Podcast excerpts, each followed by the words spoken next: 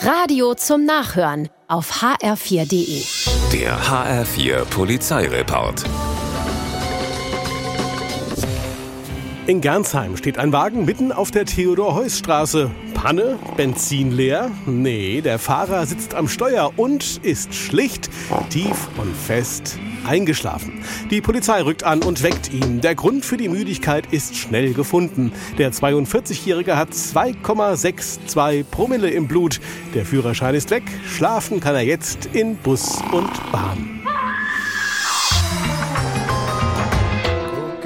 In Bergen-Enkheim streitet sich ein Pärchen im Meier-Seligmann-Weg. Irgendwann wird's der Frau zu doof. Sie ruft die Polizei. Allerdings nicht wegen des Streits oder etwaiger körperlicher Übergriffe.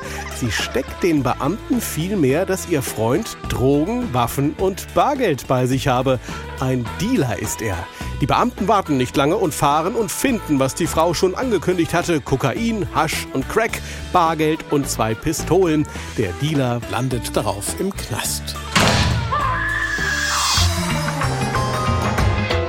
In Darmstadt wird einer Frau beim Aussteigen aus dem Bus das Handy geklaut am Luisenplatz. Was der Dieb nicht weiß, die 27-Jährige kann ihr Handy orten und das macht sie gemeinsam mit der Polizei.